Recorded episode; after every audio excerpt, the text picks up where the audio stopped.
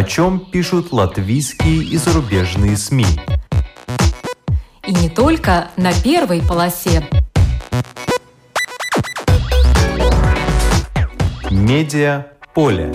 На латвийском радио 4.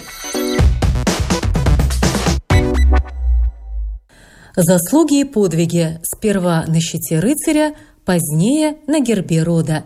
В современной Латвии нашлось 60 семей, которые имеют свой герб. Какое отношение к гербу имеет сервис, на который наехал танк? Где латвийцы демонстрируют свои гербы в наши дни? Все дело в шляпе. Раз у тебя галеро, ты кардинал. О латвийских гербах сегодня публикация в журнале «Лаунж», тема которого «Фамильные ценности. На чем стоим?». Главный редактор Елена Шейнина расскажет о свежем номере. Журналы для пап и мам. На русском, да еще и бесплатно. Это проект латвийской организации родителей. Почему важно смотреть в глаза ребенку, а не в экран телефона? Как пандемия изменила представление о зависимости детей от гаджетов – что позитивного можно найти в дурной привычке обзываться. О публикациях в журналах на портале mamam.lv расскажет представитель родительской организации Лига Брувере. Вначале обзор некоторых других публикаций. Растут опасения по поводу терапии для детей с гендерной дисфорией – то есть дистрессом, который человек испытывает из-за несовпадения между своей гендерной идентичностью и полом, приписанным при рождении. Как пишет журнал The Economist, число обращений в спецклинику при Свободном университете Амстердама с 1980 по 2015 год выросло в 20 раз – а в службе развития гендерной идентичности в Англии и Уэльсе только в педиатрическом отделении отмечено в 30 раз больше обращений, чем 10 лет назад. Среди пациентов больше всего девочек-подростков. Многие из них употребляют средства по блокированию половой зрелости, а затем употребляют гормоны для того, чтобы развить физические характеристики противоположного пола.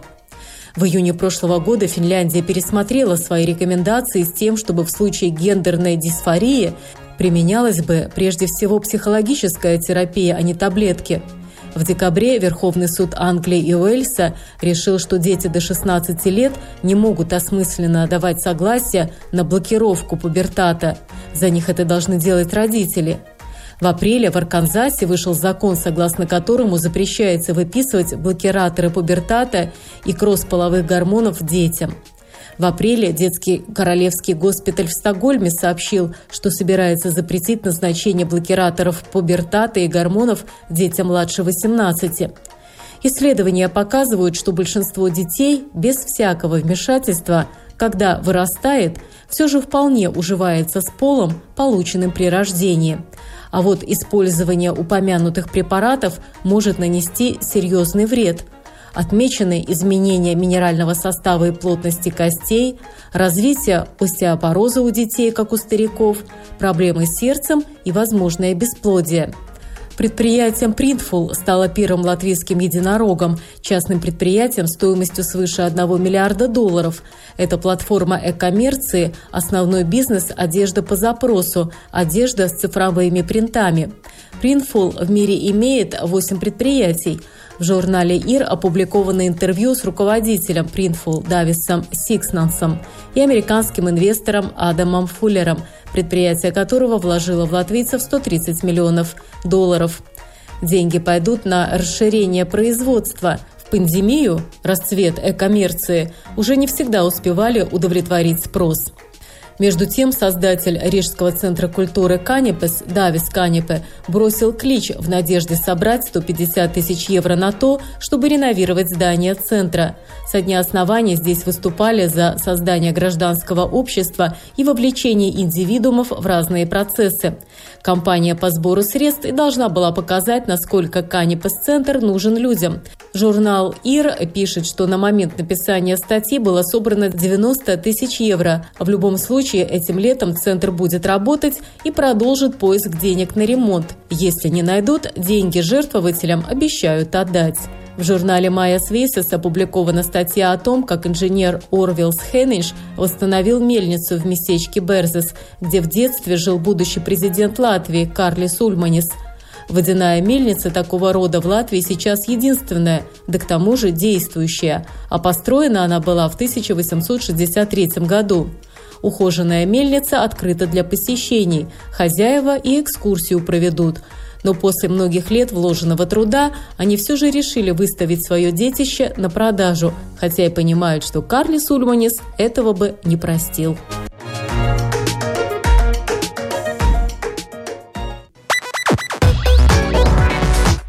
Медиа поле.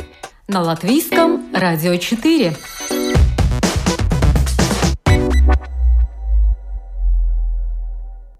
Заслуги и подвиги. Сперва на щите рыцаря, позднее на гербе рода.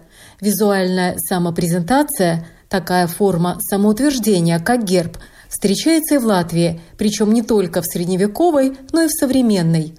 60 семейных историй в гербах семьи. О латвийских гербах сегодня публикация в свежем номере журнала «Лаунж», тема которого «Фамильные ценности. На чем стоим». На телефонной связи издатель и главный редактор журнала «Лаунж» Елена Шейнина. Здравствуйте. Здравствуйте, добрый день. Елена, что вас побудило взяться за тему фабильных гербов современных латвийцев? Я бы сказала, что нас побудило скорее взяться за тему фамильные ценности, но, наверное, так же, как и всех, нынешняя ситуация, потому что волей-неволей все оказались э, больше привязаны к своему какому-то домашнему кругу, и я не хочу сказать слово «вынуждены» находиться больше времени в семье, но тем не менее так сложились обстоятельства, и мы хотели показать какую-то вот позитивную сторону этого момента что на самом деле семья, семейные ценности, фамильные ценности – это то, что составляет какую-то основу основ. И э, является, можно сказать, нашей основой, основой нашей жизни. Ну и так вот получилось, что мы узнали об этом проекте очень интересном, двухтомном издании, уникальном «Родовые гербы современной Латвии», и решили о том, что вот действительно как-то вот таким проведение само привело нас к этому изданию, ну, идеально вписалось э, в нашу тематику, да, потому что, ну, что еще может э, больше свидетельствовать о семейных ценностях, о фамильных ценностях, как фамильный герб.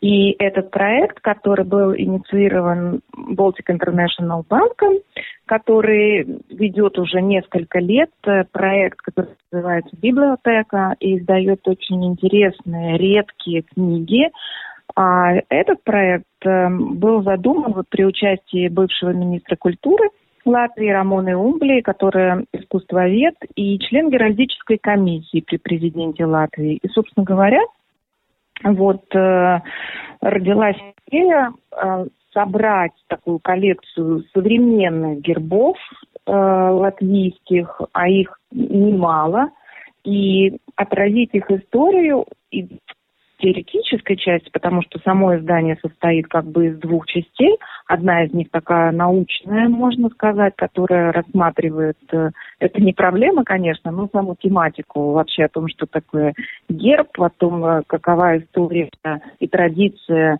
создания гербов в Латвии. А вторая книга, она более эмоциональная, она представляет собой историю их точнее 60, вот как уже было сказано, историй э, семей, которые создали для себя ну, вот, в период с 2000 по 2020 год собственные фамильные гербы. Э, и как раз здесь, во второй части, э, очень много деталей, э, интересных моментов, истории и исторических свидетельств.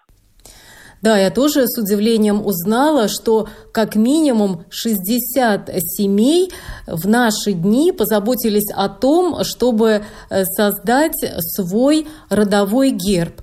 И если в средневековые времена еще было понятно, что там может красоваться на этом гербе, то вот вопрос, что сейчас – современные латвийцы помещают на свои гербы. Вот приведите, может быть, несколько примеров конкретных семей, о которых речь идет в этом издании.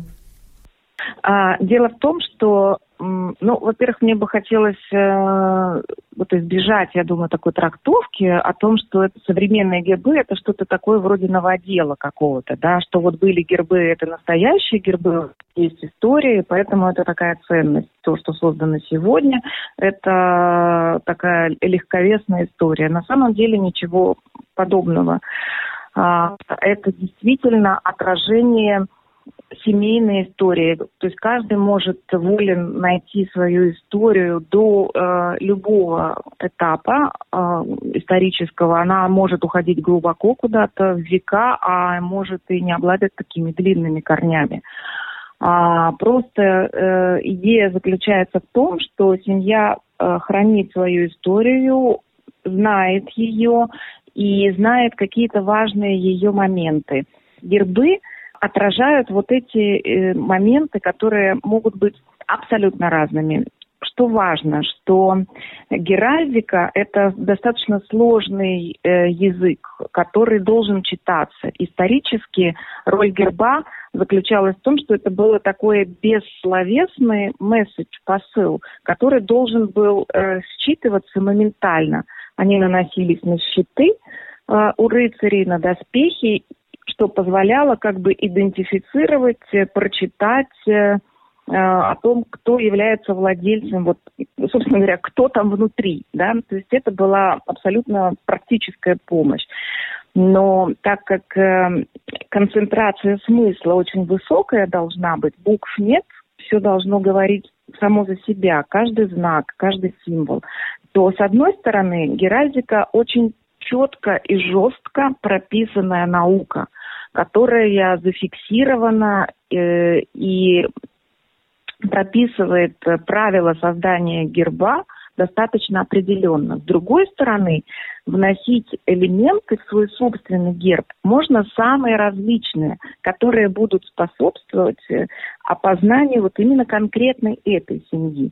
И, например, если мы говорим о гербах, скажем, вот э, у нас есть семья малышка, то у них на гербе, например, лев и солнце, меч – это символика, которая, в принципе, считывается достаточно легко. Да? Солнце – символ плодородия, меч – это оружие, которое символизирует э, такую смелость, храбрость, готовность защитить свой род. Но, как вы только что упомянули, лев, солнце, меч, мне кажется, это элементы, которые можно встретить на достаточно большом э, количестве гербов. А вот осколок фарфора, который послужил э, для создания своего собственного э, герба, это история очень оригинальная. Это история семьи Икшкелесов. Вот расскажите об этом поподробнее немного. Там э, действительно интересная история. Как бы сам осколок фарфора на гербе, конечно, не запечатлен, но вот косуля, которая была найдена на осколки фарфоровой тарелки. Она послужила таким толчком для того, чтобы в центре герба оказался рисунок косули. А история действительно очень интересная, потому что у этой семьи, которая имеет очень древние корни как раз, был собственный дом, красивый хозяйский дом в Эдзелтоне имении, и у них оставался, вот как бы принадлежал семье, большой фарфоровый обеденный сервис. Семья бежала в сороковом году, и сервис был закопан в саду, но во время войны, когда были боевые действия на территории Латвии, вот именно вот на этом э, участке, вот именно вот в этом саду э, был в засаде немецкий танк, и фарфоровый этот сервис хрупкий под гусеницами погиб, от него ничего не осталось. И позже, когда владельцы дома вернулись, как бы наследники этого сервиза, то, в общем, все, что им удалось найти, это вот только фрагмент осколок этого фарфорового сервиза, на котором был рисунок косули. А косуля, собственно говоря, еще и потому близка, что все члены семьи, ну не все, наверное, может быть, женщины нет, но тем не менее, такое мужское занятие, которое передавалось из поколения в поколение, это охота. И вот, собственно говоря, вот эта косуля как и символ охоты, и вот напоминание об этом осколке сервиза, косуля в центре – этого герба, э, очень красивого и очень такого нарядного, и романтичного даже в чем-то, вот как раз она главная героиня, можно сказать. Кроме того, там присутствует масонская звезда, что тоже очень интересно, и роза, потому что роза – это цветники, в которых выращивались вот на территории вот этого же э, имения в Эдзелтоне. Uh-huh. Так что вот этот герб показался очень говорящим. А uh-huh. вот этот герб со львом и солнцем очень интересен, потому что у него не просто отражение истории семьи, у него своя собственная очень интересная история, потому что эта семья очень деятельная, очень активная, ее э, такая движущая сила, это Максим Малышка. Вот они очень много путешествуют, и этот герб настоящий путешественник. Он побывал практически по всему миру, действительно на горных вершинах, на обоих полюсах – и как бы эти семейные традиции очень почитаются. Герб был утвержден в 2010 году, в общем-то, не так давно, но большая работа этому предшествовала, потому что был приглашен специальный эксперт Михаил Медведев, один из известнейших художников и теоретиков геральдики, который специально выучил латышский язык для того, чтобы погрузиться вот эти правила геральдики э, в Латвии, которые разработаны, чтобы их хорошо э, осознать, который нарисовал, создал этот герб, предложил. И сейчас вот эти э, герб используются на одежде, которая вот для торжественных мероприятий в этой семье они приняты в качестве элемента в дизайна, в интерьере. И вот еще раз говорю, вот этот герб путешествует, да, потому что даже научные очень интересные экспедиции предпринимаются Максимом Малышка. Так что история интереснейшая, и она вот вся туда вплетается, вот в эти мелкие узоры этого необычного действительно герба с такой удивительной историей. Да, я когда об этом читала, я еще подумала, что это, это всемирно известный теоретик геральдики Михаил Медведев, наверное, должен был выучить латышский на высшую категорию, чтобы разобраться во всех правилах и нюансах геральдики. Но еще, как мне кажется, один интересный факт, что совсем недавно, в 2020 году, своим собственным гербом обзавелся глава Римско-католической церкви Латвии архиепископ Збигнев Станкевич, потомок польского дворянина Бронислава Станкевича. Э, да, действительно, в 2020 году был утвержден герб Збигнева Станкевича, но у него есть особенность. Он фамильный, но тем не менее это герб религиозного лица – Таких э, гербов в этой книге семь. вот один из них принадлежит как раз Бедневу Станкевичу. У него э, целое несколько поколений семьи насчитывается. Это род, который проживал э, за пределами Польши. Ну, фамилия польская. Но, тем не менее, Особенность герба в том, что в нем э, заключена религиозная символика, и он читается именно с точки зрения религиозных знаков и символов. То есть знающий человек, понимающий вот эти язык, э, геральдический язык, может, глядя на такой герб, э, определить э, собственно говоря, по э, различным элементам, какой пост занимает э, религиозный деятель. Вот конкретный герб э, Збигнева Станкевича украшен зеленой э, шляпой прилацкой и специальными десятью кистями с узелками, э, вот по которым можно прочитать, собственно говоря, его э, карьерные заслуги, карьерные достижения. Да, это очень интересный факт, что в гербах, имеющих отношение к католической религии, особую роль играют, например, головные уборы шляпы прилата. Но это так, один из э, фактов, опубликованных в этой статье. Наверное, Но... даже не только э, католических, а вообще связанных с христианской церковью. Угу. Кстати, вообще гербы на территории Латвии появились именно благодаря ну, можно сказать, церковному движению. Их принесли христианские рыцари, которые несли христианство э, на территорию Латвии. И, собственно говоря, вот как бы именно благодаря ним сама традиция геральдическая в Латвии, можно сказать, и зародилась. И все эти годы той или иной форме существовала, развивалась, а вот э, в этой книге нашла отражение ее новая страница этой истории. Об истории геральдики в свежем номере журнала «Лаунж» очень интересно рассказывает историк Арман Свиюкс. Это еще одна публикация на эту тему. И, кстати, в ней нам всем напоминают, что в этом году мы будем отмечать столетие герба Латвийской Республики. Однако стоит помнить, что включенная в него символика имеет гораздо более древние э, корни. И Арман Свиепс рассказывает о том, что, например, красный лев, как на щите, так и в качестве щитодержателя, связан с курлянской геральдической символикой, которая использовалась еще в конце XVI века. А серебряный гриф в свое время был гербом Задвинского герцогства. Вот тоже такой интересный факт. Да, и, и изменение герба вот на протяжении истории может как бы и рассказывать, и отражать историю. Так, например, произошло с городом э, Ригой, да, и его гербом. То есть он менялся, сам герб, также вместе с тем, как вот менялась история Риги. То есть на нем появлялись э, ключи, символ Святого Петра, на нем появлялись э, башни, то есть, ну, вот элементы, которые потихоньку как бы дополняли этот герб, и теперь мы его знаем таким, какой он есть. И вот как раз э, э, историк Арманд Вейбс рассказывает и приводит примеры, которые очень хорошо знают тему гербов и тему э, геральдики. Вот он э, рассказывает о том, какие элементы появляются на гербах. Они действительно могут быть ну, совершенно разными и порой ну, их нельзя назвать смешными, но достаточно забавными. Это могут быть стул, гребень, например, пироги, да, и на, на латвийских, латышских гербах такое тоже есть такие. То есть все может отсылать к фамилии, может отсылать к каким-то историческим моментам. А, то есть все зависит как бы от фантазии создателей и обладателей герба, тех, кто их рисует и создает.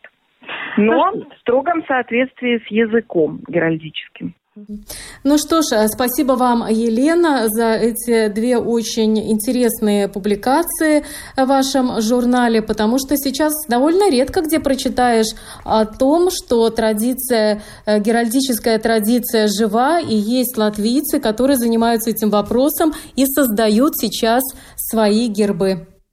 Я бы хотела просто здесь еще отметить, что журнал этот о фамильных ценностях, и так получилось, что у нас вот как бы нашло отражение движение в обе стороны. Мы, с одной стороны, говорим о наших современниках, которые ищут какие-то исторические корни своей семьи, создают гербы, увлекаются геральдикой, вот такие древние традиции пытаются в новых каких-то условиях и на новый язык перевести. Но, с другой стороны, у нас есть э, материал и о принцессе Тане Бурбонской, которая, будучи принцессой по крови, действительно родственницей э, королевских семей Людовика XIV потомкам, она занимается самыми обычными повседневными делами. Она тоже пишет книги, она преподает этикет, культуру. И как бы это движение в обратную сторону, да, вот с высоты каких-то таких э, далеких и, как нам кажется, э, очень строго прописанных правил, в нашу повседневность их привносит и тоже придает им какое-то совершенно новое звучание. А другая история, которая тоже в этом журнале, это э, целая книга, которая написана семьей, например, Загоровских о своем собственном э, роде, о семье э, староверов, которая в московском Форштате прожила несколько э, десятков, сотен лет. Книга Лаврентьева «200 лет э, в Риге». Это история, которую семья Загоровских нашла, нашла в архивах. История семьи староверов, которая 200 лет живет на территории московского Форштата, всем знакомого. И много деталей о том, как жили староверы в Риге, о том, какие у них были традиции, обычаи, о том, что такое гребенщиковская община. Она, между прочим, действительно э, не только на территории Латвии примечательна, а вообще и в мире. Это крупнейшая, старейшая, самая большая в мире староверческая община. А, спасибо. Это была издатель и главный редактор журнала «Лаунж» Елена Шейнина. Медиа поле. На латвийском радио 4.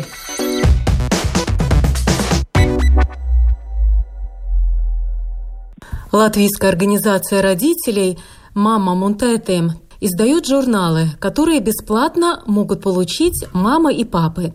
Сейчас каждый желающий может получить ссылку на цифровую версию журналов, в которых много информации, которая может пригодиться любым родителям и со стажем, и без. Я созвонилась с представителем этой организации Лигой Брувере, чтобы расспросить, что это за проект и что интересного можно найти в этих журналах. Здравствуйте, Лига. Добрый день. Расскажите нам, пожалуйста, как давно и какие журналы выпускает ваша организация родителей «Мама Монтеты»? Мы выпускаем э, бесплатные издания для родителей, у которых есть дети разного возраста.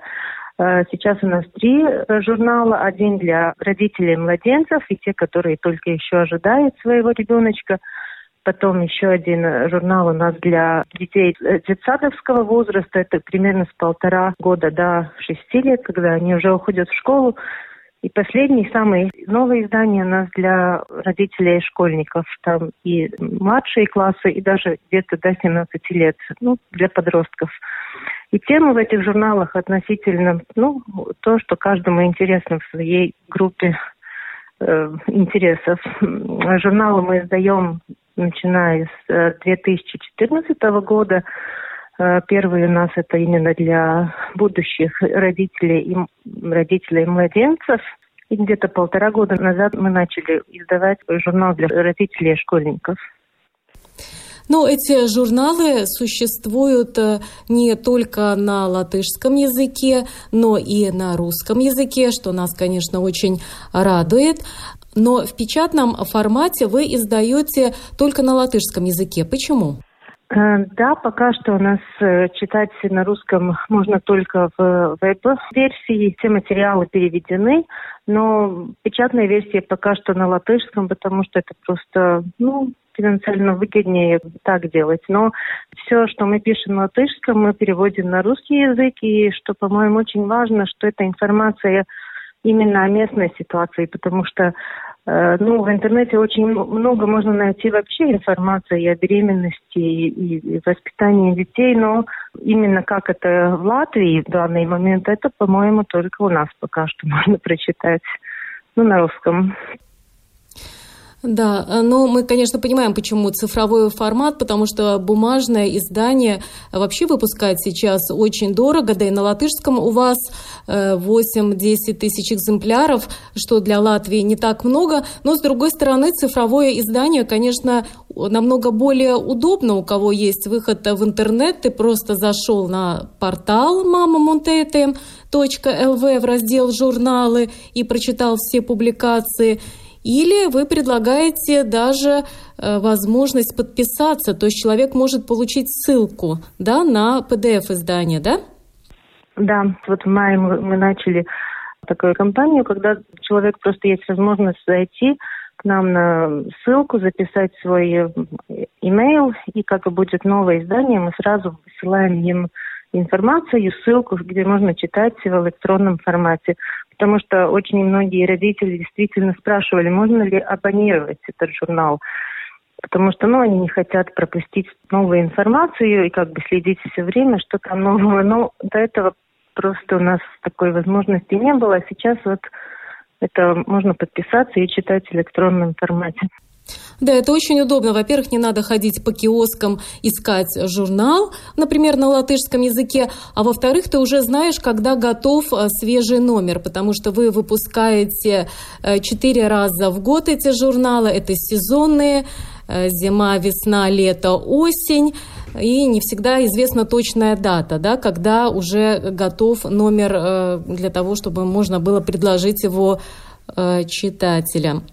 Но у вас достаточно большая аудитория и у портала 240 тысяч уникальных э, пользователей вашего портала. Мне кажется, что для Латвии это достаточно хороший показатель. Э, как вы сами оцениваете и как вы видите, становится ли ваш журнал и ваш портал э, более популярен с годами? Э, я бы сказала, что мы такие очень стабильны в своих э, числах. Как бы дети вырастают, но число читателей у нас не уменьшается, несмотря на то, что демографическая ситуация как бы не становится лучше. Так что я думаю, что мы как-то сохраняем интерес на протяжении уже больше, чем 10 лет.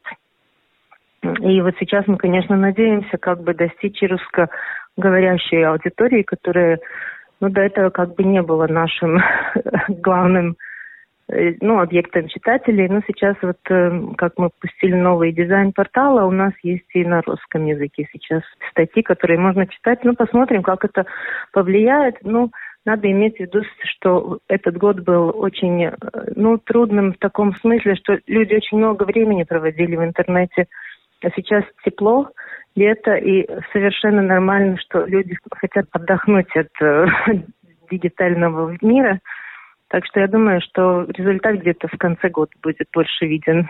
Ну, достичь русскоязычную аудиторию, это, конечно, всегда труднее, потому что, как вы уже сказали, что в интернете так много публикаций на самые разные темы, особенно на русском Э, языке, но вот вы в качестве особенности ваших журналов упомянули, что делается это все на местном материале, вот в этом-то и большой плюс. Вот, кстати, как вы работаете над э, темами, как обсуждаете, что интересно именно нашей латвийской аудитории? Может быть, несколько примеров можете привести? Ну, конечно, большой такой ресурс, где узнать, что происходит в головах, в сердцах родителей, это социальные сети. Ну, там надо просто следить, какие темы в данный момент у людей актуальны, о чем они говорят, о чем они интересуются. А еще вариант, что нам просто на e-mail присылают люди конкретные вопросы. Если человек э, готов писать лично, ну, значит, это ему важно – если это такой вопрос, где можно помочь, мы как бы готовим материалы. Обычно это интересно и для других родителей. А вы можете привести пример? Например, была какая-то тема, вот вы бы сами, как э, редакция, не подумали бы об этом писать, а вот читатель написал, и вы подумали, ой, как интересно, а почему бы и нет? Но это часто относится, например, к таким изменениям, которые принимают э, на уровне законодательства. Например, разные пособия для детей, и как-то сначала это обычно так, о, супер, сейчас поднимут там эти все пособия, а потом люди начинают анализировать конкретно свои ситуации и понимают, что э, там есть много таких, ну, как-то непонятных моментов. Вот, например, в прошлый раз, когда поднимали, там меняли пособие, по-моему, полтора года назад, там вообще надо все было почти перерабатывать, потому что оказалось, что часть родителей, которые претендуют на эти пособия, их как бы даже могут получить меньше или, ну, невыгодно что-то там такое. Ну, насчет пособий всегда очень интересно следить, потому что это каждая ситуация индивидуальная, и там иногда можно увидеть какие-то общие тенденции, которые надо пересматривать. Да, мне тоже показалось, что интересно э, читать статьи, в которых использован местный материал, например, местная статистика. Э, например, в весеннем номере э, в журнале «Детсадовец», который уже выложен э, на портале «Мамам Унтетеем ЛВ» и доступен также на русском языке, э, содержится очень интересная статистика, на мой взгляд – исследования провели именно в Латвии возрастной группе э, деток до трех лет, и оказалось, что уже такие малыши, 64% из них по меньшей мере несколько минут пользуются гаджетами. А средний возраст, когда ребенок смотрит свой первый мультфильм в гаджете, составляет в Латвии 14 месяцев – Средний возраст, когда начинает активно работать с интеллектуальными устройствами, это 16 месяцев, а использование гаджетов в этом возрасте от 6 месяцев до 24 месяцев, между прочим, задерживает развитие малыша и сокращает время, проведенное им во сне. Вот мне кажется, что вот эти публикации, вообще, которые касаются гаджетов, использования их родителями, использование детьми, наверное, сейчас одна из самых актуальных тем. Вот э, какие статьи э, в ваших изданиях э, посвящены этой теме? Да, сейчас это очень актуально, поэтому мы сейчас заканчиваем подготавливать новый наш номер журнала, который выйдет в июне.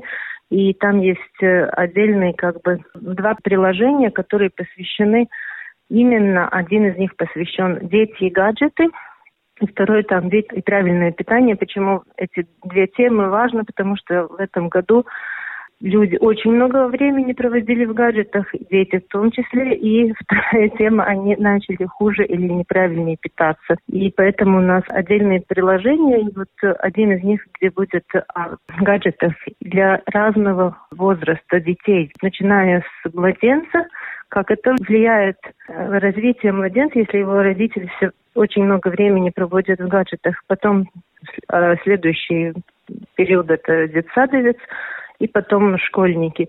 И после пандемии сейчас вообще все ученые совершенно по-другому смотрят на то, как гаджеты на нас влияют, потому что ситуация изменилась полностью. Эм, Еще нет ясных таких выводов, но то, что было до этого, все поменялось, и мы сейчас вот как-то начали собирать эту информацию, интервьюировать психиатров, психологов, учителей, ну, все, кто в этом как бы причастен в этих процессах. Можно будет читать в июне.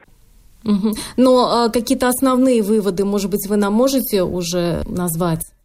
По-моему, очень такой вывод, который, с одной стороны, успокаивает родителей, но с другой стороны меняет вообще этот э, взгляд, что сейчас почти не говорят о зависимость от гаджетов только судя по тому, сколько времени ребенок в них провел. Потому что э, критерий совершенно другой.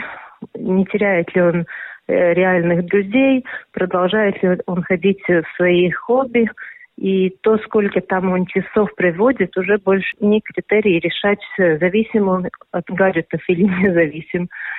Также, например, детсадовские дети уже тоже, ну, конечно, говорят, что до трех лет вообще не надо давать гаджеты, но после трех лет уже э, имеет смысл говорить о том, что гаджет использовать нужно и можно, потому что мы живем в мире, где они будут всегда.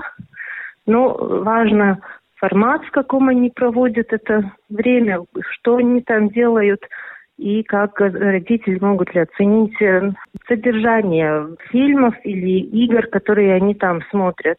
Ну, э, больше уже нет такого, как бы, что гаджеты не нужны, и лучше их детям до школы не давать.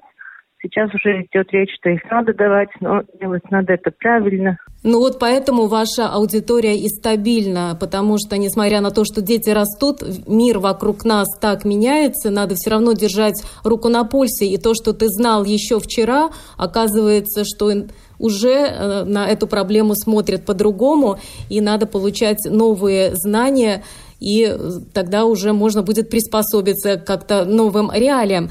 Но вот мы сейчас рассказали о э, гаджетах и детях, а вот в весеннем номере Э, журнала «Детсадовец», который уже опубликован на э, вашем портале и который уже переведен на русский язык. Э, несмотря на то, что главная тема это весеннего номера – это игра, вообще игры как таковые, мне там приглянулась одна статья о том, как влияют гаджеты на родителей, то есть когда одновременно мама или папа проводят время и с ребенком, и при этом отвлекаются на гаджеты, как вот это сказывается на отношении э, детей и их родителей. Кажется, что безвредно, а на самом деле все-таки есть некоторые негативные моменты. Э, да, это вот, наверное, младенец еще та группа, которой точно не нужны гаджеты, но проблема начинается, когда эти гаджеты пользуются родители.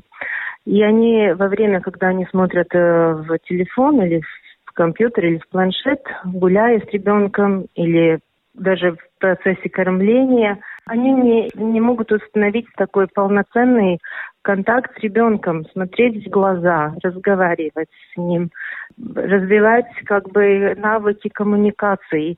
И в, вот в этом моменте ребенок, он не может полноценно развиваться, потому что он развивается через, как сказать, через глаза и лицо своей мамы. А если мама смотрит не в лицо ребенка, в свой телефон, то ребенку как бы больше нет этого зеркала, в которое смотреть и понимать, что с ним происходит. И вот это самое такое наболевший вот вопрос. Мы часто вот интервьюируем именно детских психиатров, и они очень взволнованы, потому что дети могут начать отставать в эмоциональном развитии, в ментальном развитии, потому что у них нет контакта с родителями.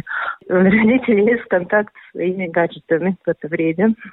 Но говоря о плюсе э, публикаций, которые сделаны в Латвии, э, в нашей стране, э, нужно упомянуть и то, что вы используете местных экспертов, местных специалистов. И вот, например, в весеннем номере журнала э, «Младенец» одна из статей посвящена колыбельным вы пригласили в качестве эксперта очень известную особу. Это Илга Резнеце из группы Ильди, фольклорист, которая знает о колыбельных все. Да, колыбельные – это такая магия, которую, наверное, очень трудно как-то понять э, в наши времена, когда мы иногда даже слушаем вместо материнского голоса дети слышат, может, какие-то Spotify или YouTube песенки, но да, это очень важно, когда этот контакт все-таки с мамой, потому эти темы, темы тоже очень важно напоминать о них. Да, но поскольку мама у нас современная и тоже слушает YouTube и Spotify, очень полезный совет Илге Резнеце, что и колыбельную там можно выучить, послушав песенки именно там. И если ты даже думаешь, что у тебя нет слуха или нет голоса, потренируйся, попой в сопровождении, а потом уже напевай это э, своему ребеночку. Такой интересный э, совет. Да, таким образом, да. В журнале «Школьник» э, мое особое внимание привлекло интервью Э, с психиатром и психотерапевтом Артуром Утинансом, э, доцентом Рижского университета Страдания, э, который отвечает на вопрос, что сейчас нужно делать для того, чтобы при взрослении ребенка он не боялся говорить своей маме правду. Да, статья даже не о детях, это уже статья о взрослых людях, которые выросли 40-50 лет и не все еще боятся сказать маме, что они, например, курят. Или боятся разочаровать родителей. И корни всему этому идут с детства, с подросткового возраста. И психотерапевт рассказывает, почему очень важно, чтобы чтобы дети в подростковом возрасте бунтовались, чтобы они протестовали, чтобы они даже, может, э, в каком-то моменте даже своих родителей бы... Критиковать. Да, угу. потому что это такой возрастной период, когда ребенку важно отделиться от родителей, потом он возвращается обратно и делает как бы новые связи с родителями, ну, как уже взрослый человек. А если этого не произошло в подростковом возрасте, он всю жизнь остается, ну, немножко как бы ребенком, который боится мамы и папы. Но это рассказ о взрослении в течение всей жизни и методах манипуляции, как иногда родители манипулируют со своими взрослыми детьми. И по тем интервью, которые я сама делала, это очень большая проблема в Латвии, что люди, взрослые люди, у которых своя семья, все еще остаются зависимыми от своих родителей, ну, эмоционально. Так что мы думаем, что это тоже такая тема, о которой надо все-таки говорить.